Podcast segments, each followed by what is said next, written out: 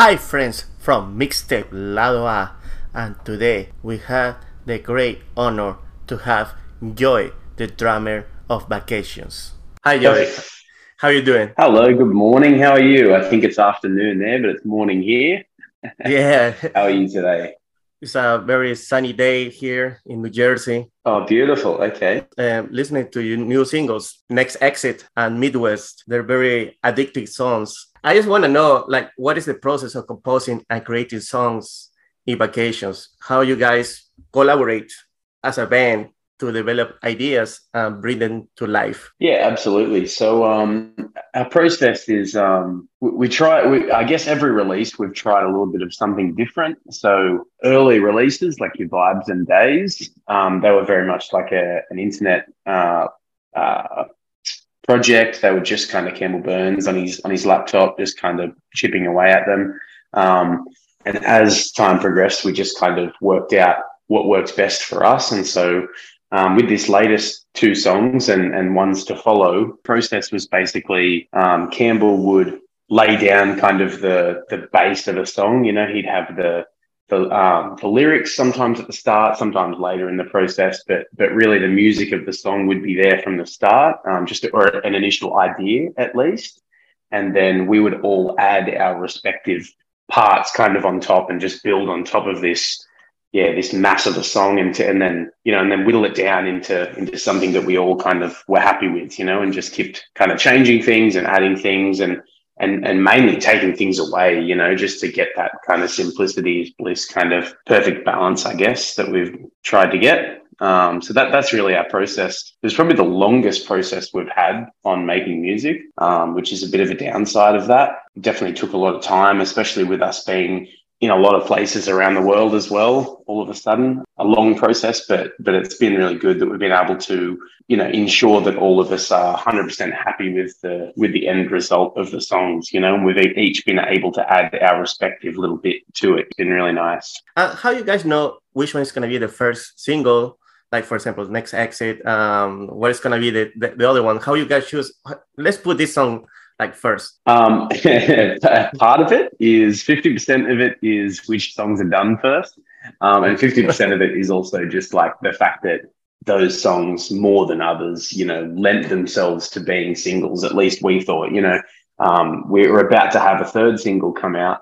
Um, and I think that people will see when that one comes out that really what we've done, it's a good, the three singles so far are a good, um, a good cross cut of the whole album, you know, like they hit each one of them hits a different point on the album to sort of paint the full picture of what the whole album will kind of sound like. Uh, right. Which is, I think, is is is the idea of singles anyway. So I think it's that's a good a good thing to do with them. Like you named of the band, vacations has that this connotation of rest and realization. How you think that this name relates to your music and the uh, the message that you guys showed through their songs? I don't know if it, I don't know if it makes sense anymore. No, it, you know, we live a very busy lifestyle, but um, but I think it's uh, look, maybe it's more of a frame of mind. All right, just living the vacations frame of mind. Nah, yeah, I, I, don't know if it has um if it has like a context now. We never really thought too much about the name. You know what I mean? It sounded good, so yeah. I don't know if that's the best answer I can give, but it's it's the truth. yeah. I like it. I like it. And also, I see the also you put uh, you have yourself besides of the band. You also like as a fireman. Yes. Yeah. Yeah. That's true. That's correct.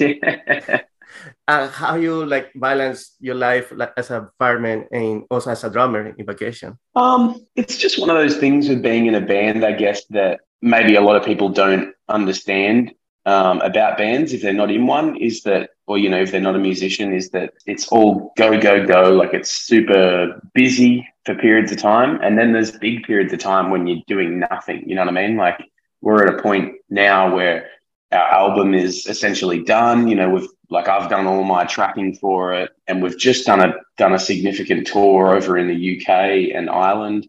Um, and we're just in a bit of a lull period now. You know, we don't go on tour for another five weeks or four weeks. So, you know, you get these constant chunks of time at home, I guess, in between all the stuff that we do, no matter how much we fill our calendar, you know, you still get these periods of downtime. So it's been good for me to have something to do in that downtime. Uh, and that turned out to be a good system for me to, because um, it's sort of permanent part time kind of kind of gig. It's been good for me to be able to do something with my time when I'm at home because I definitely am the kind of person that has to have kind of constant stimulation. You know, I, I wouldn't be able to just sit around and do nothing in between our tours and and our recording sessions and stuff. So it's good to have something to do with that time. So it's kind of like your vacation in vacations. Yeah, yeah, yeah. That's right. Yeah, hundred percent. Yeah. Uh, it's coming very. It's coming soon. Your new album. Yes. So um, we don't have a date or anything yet, but soon is the is the thing I keep getting told. So soon. Yeah, yeah. You know how it is, but yeah. Yeah. yeah. I, I wish I could tell you a date, but I honestly don't know one. So um, but we have, yeah, we have another single that we've just announced um, coming out. That's going to be called Terms and Conditions. Yeah, very excited about that. That's going to be out at the end of the month. It's just time to wait until yes until to new yes. single. And talking about yes. songs that is just resurgence again, like for example, Young. How you feel like uh, how resurface and have a connection with this audience? Um, I think it's awesome. You know, I think it would be easy to be like on the anti TikTok train or something, you know, and, and critical of it. But but I kind of love it. Um, I think it's cool that no matter what way people choose to consume our music, or no matter how people choose to enjoy it, or what the content they want to make with it is, I'm happy for it. Um, we're all happy for it, you know. Um, it's nice to be able to go onto TikTok and see all the videos people have made and of the new songs too, and different back catalog songs and um, all of that. I, I, just think it's it's a really nice thing. You know, it's like such an active fan base, um, and even the more passive stuff where people might not even know that we're a band or know who we are, and they're using the song. It's I don't know. I just think it's cool, and it obviously serves as um as good exposure for new bands as well.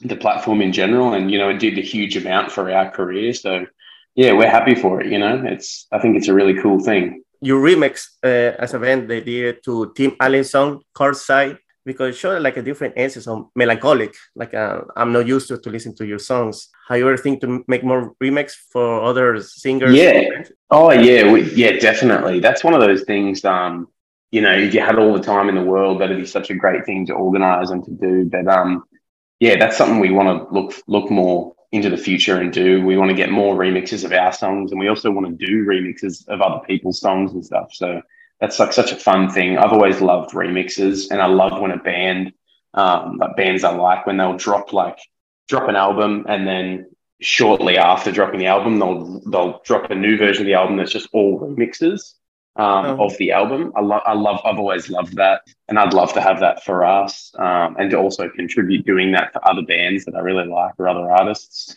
So yeah, that's one of those things. Like if we had all the time in the world, de- definitely, yeah. that's cool. Yeah. Seriously, so like, uh, let yeah. Me, let, let me make a, a, like a new version of, or let me play some uh, like give it some extra beats to this song, and let's see how it works and the person yeah, like yeah. it, say, "Oh, this is cool. Let me just put it on Spotify or on a different platform." Yeah, that whole yeah that whole spirit of collaboration that happens with remix songs and stuff, I think is so cool. And just like working with with other random musicians or musicians you might look up to or something, I just think it's such a cool thing. It's a good community building um, thing as well, and yeah, it's it's really cool. We'll definitely be doing more of that in the future. I hope.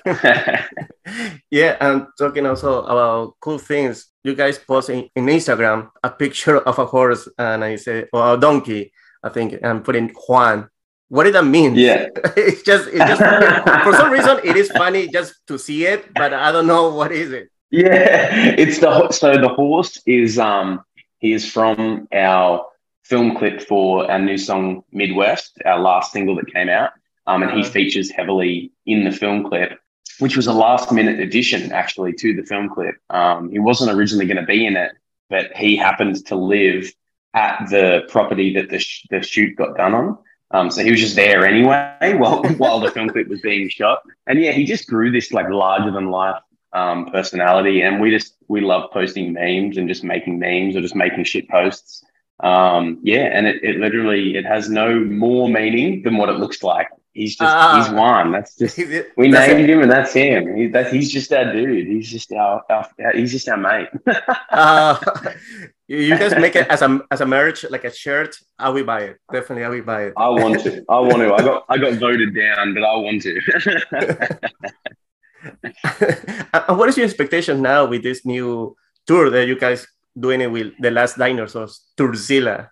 Yeah, um, we're very excited about it. Um, it's really cool to be able to do a co-headline kind of thing. We've never done anything like that before, so um, to be able to do such a big tour all the way across the US. We're just getting into Mexico as well, which is good. We want to, we've been meaning for ages to try and get into South and Central America more. So it's good to be able to go back to Mexico. Just such a, you know, it's a long tour, but it's, it's just exciting to be able to do the biggest venues we've ever done um, and sort of have the biggest exposure to the most fans that we've, we've done yet. So and to be able to do it alongside a band that you know I've looked up to, we've all looked up to for years, you know, um, is really exciting. Like we love Last Dinosaurs; they're just such a great band. So yeah, that's it's just really exciting. I'm just so keen for it. Yeah, it's about as as it's about as good as a tour gets for us to to get to do from our perspective. Very exciting.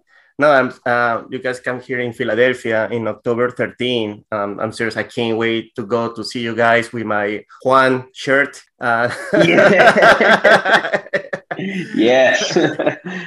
maybe I can. Maybe I can. Um, I can. I can submit my request again to do a yeah. Juan shirt, and hopefully I don't get outvoted again. I can tell them that the people have spoken. The people yes. have spoken. Please, please. Uh, Even if no one else yeah. does, I know you're gonna buy one. uh, yeah, I buy at least three. You have to have it just for yeah. last for a couple of years. yeah. And but for next year or maybe some point to tour in South America in Peru. Oh, definitely, hundred percent. Yeah. To be honest, we had hoped that we'd get there this year, but I think next year, definitely. Yeah, that's been a goal for us for years. So very, very excited to do that. I'm very excited to see it more than anything. Um, the shows are one thing, but I just want to see it. You know, I want to see the Amazon. Like I want to, I want to see the old temples. Like I just think it would be such a such a crazy place to see. Like so much history, and yeah, I'm so excited for it in general. You know, shows aside, and then and then the shows as well will be so good. So yeah, it's it's that's very exciting. I don't know. You have some words to say to the Peruvian audience that we have. They're expecting this in, this interview, this conversation that we have yeah, we're just excited to come and see you and meet you guys. So yeah, as soon as we can get to Peru, we're gonna get to Peru because um, we're just excited about it. So yeah, I'm keen to meet all you guys. I'm keen to see you at the show and um, at the shows, and um, yeah, it's just very exciting. Yeah, in, in Spotify, it's your fourth biggest audience in, in Lima. Yeah, yeah, yeah, yeah, yeah, yeah. But believe me, we've seen, we've seen, we know. it's unfortunately, it's just um the way that obviously the music industry is set up. It's just so difficult to get to far. You know, places like um like South America are just so that extra level difficult to travel to for us. Mm. The, the logistics involved in organizing a tour in a place like that are just so much more intense than a place that's so set up for it, like the US. So the US is very easy to set up a tour in, um, and Europe is so set up for it already that it's real plug in and play, really easy. But yeah, we've just got to work through the logistics. But look, we'll be there because because we're excited for it. So yeah. Thank you so much for your time. I really appreciate it. And Thank you, Alan. I, I, I appreciate your time. Yeah, I really love your uh, talking to you, and this time that you have, I can wait. I can wait uh, for the next single and also to wear my Juan shirt. I'm serious. I'm very serious. I, I, will, I will get it. If you don't make it, I'm making my own something.